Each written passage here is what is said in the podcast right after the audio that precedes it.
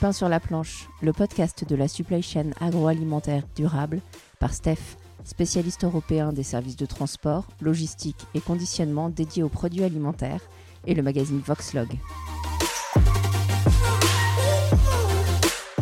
Du champ à l'entrepôt et de l'entrepôt à l'assiette, le groupe Steph, dont la mission est d'approvisionner les consommateurs depuis plus de 100 ans, et Voxlog, le média dédié à la logistique et au transport, explore les ressorts d'une supply chain agroalimentaire durable au service des populations et de la planète. Une série de 5 podcasts inspirés qui donnent à réfléchir pour notre futur. À découvrir sur toutes les plateformes de diffusion. Bonne écoute. Parmi les actions prioritaires de France Logistique, association rassemblant les acteurs privés de la chaîne logistique pour porter leur voix auprès des pouvoirs publics, figure notamment sa contribution à la transition écologique du secteur. Quelle feuille de route l'association envisage-t-elle pour y parvenir? Comment accompagne-t-elle ses membres dans cette réflexion? Pour le savoir, nous ouvrons cette saison inédite avec Anne-Marie Hydrac, présidente de France Logistique, ancienne secrétaire d'État au transport et secrétaire d'État chargée du commerce extérieur. Anne-Marie Hydrac, bonjour. Bonjour. Alors ces dernières années, face à l'urgence climatique et à la prise de conscience de plus en plus forte des consommateurs, la notion de durabilité a considérablement fait évoluer le secteur logistique et transport. Aujourd'hui, quels sont les enjeux durables, sanitaires et sociaux qui en découlent et qu'en est-il plus précisément de la filière agroalimentaire, un chaînon devenu particulièrement essentiel durant la crise sanitaire? Alors, vous savez, d'abord, quand on dit durabilité, je crois que les différentes crises qu'on a vécues, et en particulier les confinements, ont montré à quel point la logistique, et notamment la logistique agricole, alimentaire, était importante pour la durabilité de la société. C'est d'abord ça. Et c'est la contribution économique aux enjeux de RSE. Voilà. Alors maintenant, quand on en vient euh, au sujet plus écologique, finalement, pour euh, rendre plus écologique, plus verte la logistique, il y a grosso modo trois leviers.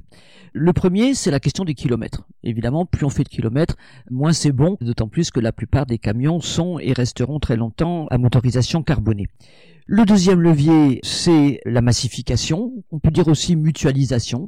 La massification, par exemple, sur euh, le rail ou sur la voie d'eau, ça convient à certains produits en vrac. Bon, mais ça convient pas, bien sûr, euh, à d'autres. Et quand on parle à ce moment-là de plus petits volumes, eh bien, l'idée, c'est de mutualiser et de remplir au maximum les véhicules. Voilà. Et puis donc le troisième levier, après les kilomètres et la massification ou la mutualisation, eh ben, c'est les moteurs dont j'ai déjà dit un mot. Alors France Logistique préside également euh, la task force euh, transition du transport routier afin d'œuvrer et d'innover autour de la transition énergétique des véhicules de transport de marchandises et de voyageurs. Comment s'organisent ces travaux actuellement? Alors première chose, ce qui est intéressant dans ce travail, c'est qu'il réunit tous les acteurs. Et quand je dis tous les acteurs, ce sont les transporteurs, évidemment, mais aussi les énergéticiens, aussi maintenant depuis peu les collectivités locales qui sont en particulier concernées par les zones à faible euh, émission, les ZFE, et puis euh, les constructeurs de véhicules et même les chargeurs, c'est-à-dire ceux qui finalement nous commandent des prestations de transport. Là, c'est la première caractéristique, c'est qu'il y a tout le monde. Et on insiste en particulier dans ce tout le monde sur la question des énergéticiens et de la disponibilité dans les différentes formes d'énergie, y compris pour les segments de marché qui pourront être électrifiés. Et donc la deuxième caractéristique des travaux, c'est justement la segmentation. Je viens d'employer le mot segment, puisque c'est pas du tout la même chose lorsque l'on parle des véhicules légers ou de faible distance que quand on parle des poids lourds ou de la moyenne ou longue distance. Sur les véhicules légers, mettons que grosso modo, sous réserve que euh, on ait la disponibilité en, en borne de recharge et en énergie qui va avec, on voit à peu près la solution. La solution, elle va très clairement dans le sens de l'électrification comme pour les voitures. Pour les véhicules plus lourds ou qui vont sur des plus longues distances, honnêtement, on n'en sait rien. Parce que euh, on va nécessairement vers du multi-énergie et par exemple l'hydrogène, dans certains rêves, on en est encore pratiquement à des stades de prototype. Donc il faut segmenter pour pouvoir ben, avancer le plus vite possible là où c'est clair et continuer euh, à travailler plus longuement pour euh, les autres segments. Le constat est un peu compliqué pour l'instant, en tout cas pour le transport de marchandises sur ce sujet-là, au niveau des énergies comme vous le dites, on n'a pas trop de visibilité encore. On a une certaine visibilité, comme je le disais, sur le segment petite distance et véhicules légers. Bon. Là, il y a une certaine visibilité vers l'électrification. Au-delà, c'est vrai, vous avez raison, les choses sont beaucoup plus compliquées parce que la disponibilité des véhicules n'est pas là, la disponibilité des énergies n'est pas assurée, et même le choix entre les différentes énergies n'est pas parfaitement clair à tout point de vue, au point de vue économique, mais aussi même euh, au point de vue de la valeur écologique, selon que l'on prend en compte euh, l'ensemble du cycle ou pas en particulier. Selon le service des données et études statistiques, on a à peu près 33% du transport routier de marchandises intérieures en France qui concerne des produits agricoles, agroalimentaires c'est dire la part importante du transport routier déjà global, mais aussi du transport euh, routier de ces produits euh, bien spécifiques. Quels sont, selon vous, les leviers majeurs qui permettraient d'augmenter la contribution de ces métiers dans la transition écologique de l'économie globale? Alors c'est un peu ce que je disais tout à l'heure, c'est-à-dire qu'il faut raisonner en chaîne. Il faut raisonner depuis l'approvisionnement, euh, l'amont, Hein, si on parle de l'agriculture en général, eh bien, d'où viennent par exemple euh, les intrants? Est-ce qu'on peut transporter euh, un certain nombre de choses par la voie d'eau euh, pour des choses lourdes? Et puis jusque tout à fait au bout de la chaîne, l'alimentation, si je puis dire, des magasins ou des restaurants ou des parties des cantines ou même des particuliers eux-mêmes. Bon. Et donc c'est très important de réfléchir tout au long de la chaîne.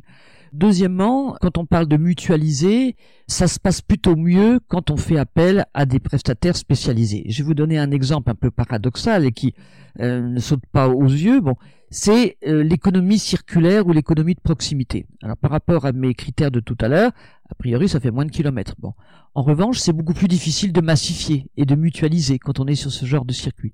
Donc voilà typiquement le genre de choses sur lequel en s'organisant et en faisant appel à des gens dont le métier est d'organiser et d'optimiser les kilomètres, euh, les mètres carrés, euh, les mètres cubes, on réussit à mieux avancer. Et puis peut-être que euh, un jour il faudra mettre davantage dans la boucle ben, les consommateurs eux-mêmes sur les choix qu'ils font. Il y a en relation avec la logistique un sujet de plus en plus important et qui est très bien suivi dans des entreprises comme Steph par exemple, qui est le sujet des emballages. Alors c'est vrai que pour emballer des grappes de raisin, honnêtement c'est pas très facile. Par contre, il y a un certain nombre d'autres produits sur lesquels on peut réduire les kilomètres en réduisant les volumes et donc en optimisant, encore une fois, la façon d'organiser les distributions. Alors, autre sujet important, celui de l'immobilier logistique. Hein. Comment vous abordez avec vos membres cette question-là et celle du stockage des produits, notamment alimentaires toujours? Alors ce que je disais tout à l'heure, c'est qu'il faut prendre les choses en chaîne. Bon. Et pour moi, aujourd'hui, je ne vous cache pas que le grand, grand souci, c'est effectivement la possibilité à trouver des terrains ou des lieux, ça peut être des friches aussi, pour l'entreposage logistique, que ce soit des grands entrepôts, des moyens entrepôts, des petits entrepôts, donc ce qu'on appelle un, un maillage. Parce qu'il y a une concurrence de ces usages dans un contexte de zéro artificialisation nette par rapport à d'autres usages. Si bien que nous en sommes venus à souhaiter, et d'ailleurs nous l'avons obtenu sur le principe dans la loi énergie-climat, une planification des entrepôts ou différentes échelles, à l'échelle régionale et à l'échelle des collectivités pour la logistique urbaine. C'est un enjeu extrêmement important, assez nouveau, et je constate en participant ou en étant informé des conférences logistiques régionales qui commencent à, s'organiser, ben, que ce sujet, au départ, n'était pas bien pris en considération par les acteurs qui étaient plutôt branchés sur l'aspect euh, purement transport. Alors vous évoquiez les collectivités. Concrètement, comment est-ce que vous parvenez à impliquer les décideurs politiques euh, sur la question de la supply chain agroalimentaire pour contribuer à l'élaboration d'une feuille de route commune autour de l'écologie? Alors sur euh, les collectivités locales, ce qui est très intéressant, c'est euh, l'arrivée sur la table, si je puis dire, du sujet des zones à faible émission. Alors, ça peut être une très bonne chose, et prenons plutôt le verre euh, à moitié plein, c'est-à-dire l'occasion pour les collectivités bah, de dialoguer avec les hôtels-restaurants qui ont bien besoin d'être alimentés, de prendre en considération leurs cantines ou leurs hôpitaux ou les hôpitaux, bien entendu d'assurer la desserte des magasins et puis de prendre en considération aussi que de plus en plus d'agroalimentaires passent par Internet, ce qui n'était pas le cas il y a encore deux trois ans. Donc c'est l'occasion de parler avec tout le monde pour s'assurer que finalement tous ces clients sont alimentés, que des livraisons peuvent se faire, bon, même si tout le monde est d'accord évidemment pour limiter les impacts écologiques en réduisant les distances, en remplissant au mieux les véhicules, en s'assurant euh, de la bonne alimentation énergétique, etc., etc. D'un autre côté, quelquefois les aides-feux sont prises en compte par les collectivités locales de manière, je dirais, un peu excessive, en particulier en ce qui concerne les circulations de camions.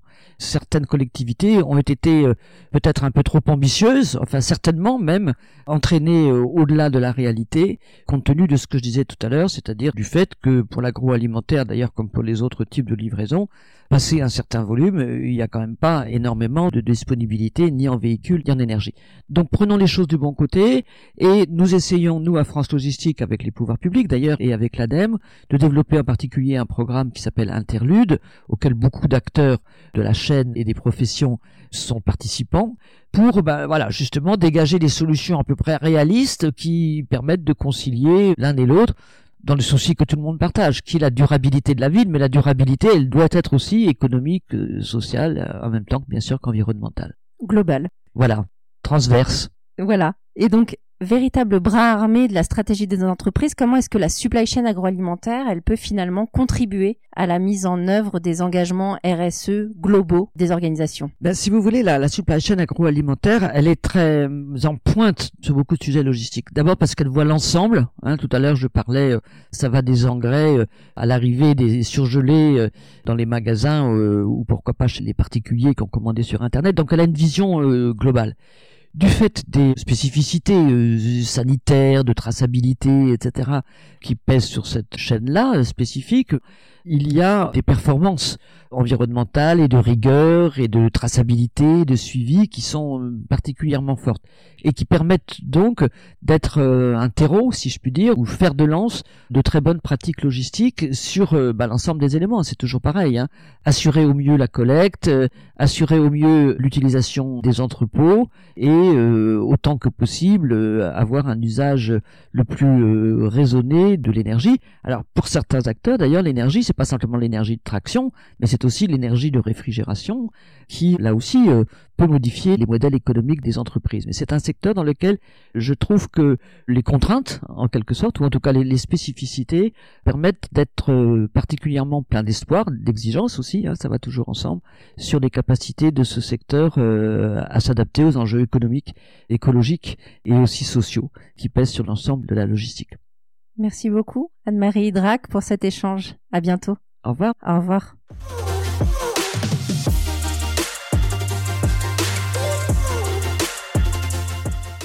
Ce podcast vous a été présenté par Steph, spécialiste européen des services de transport, logistique et conditionnement dédié aux produits alimentaires, et le magazine Voxlog.